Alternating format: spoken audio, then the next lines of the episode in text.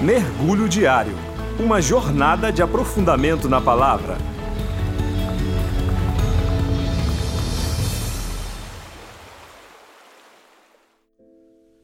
Eu sou Adelson e esse é o nosso Mergulho Diário.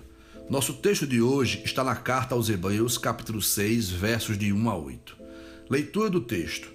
Por isso, pondo de parte os princípios elementares da doutrina de Cristo, deixemos-nos levar para o que é perfeito, não lançando de novo a base do arrependimento de obras mortas e da fé em Deus, o ensino de batismos e da imposição de mãos, da ressurreição dos mortos e do juízo eterno.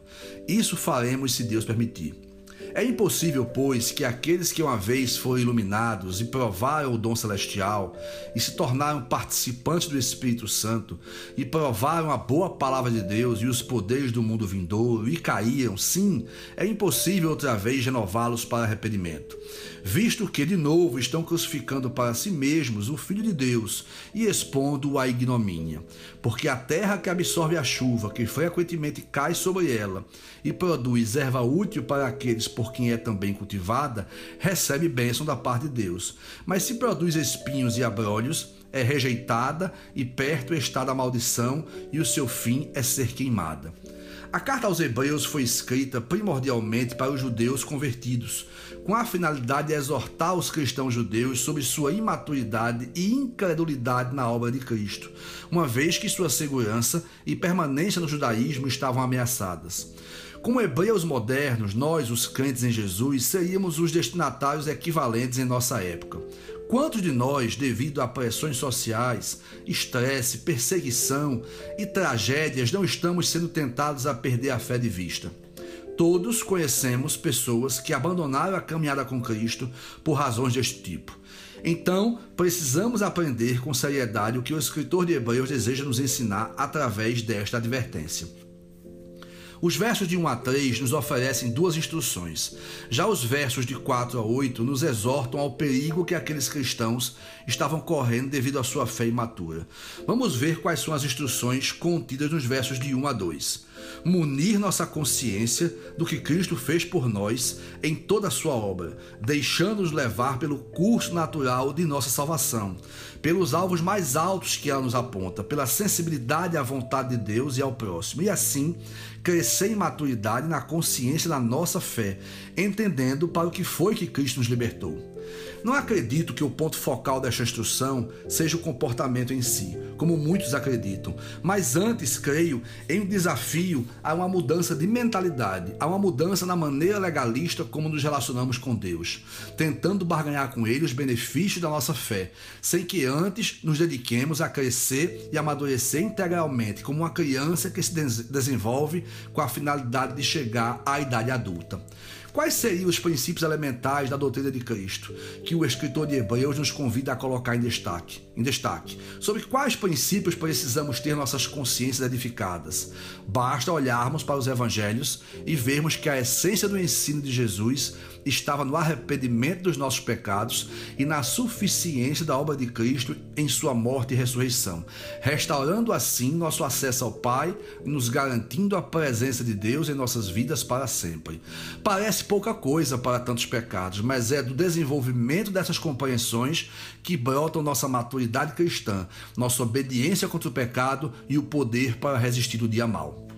A segunda instrução diz para a gente não retroceder ao estado inicial da nossa caminhada cristã, quando fomos instruídos sobre as bases de nossa fé, como se nada soubéssemos e por isso necessitarmos aprender tudo novamente. Infelizmente, muitos de nós vivem como se fossem novos convertidos durante boa parte da vida, sofrendo com uma fé ignorante e, por que não dizer, morta, sem vida e sem obras.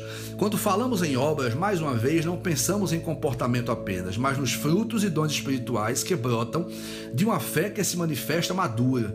Muitos outros, ao se deixarem enredar pelas correntes do pensamento moderno, deixaram de progredir, de vislumbrar o melhor de Deus em suas vidas.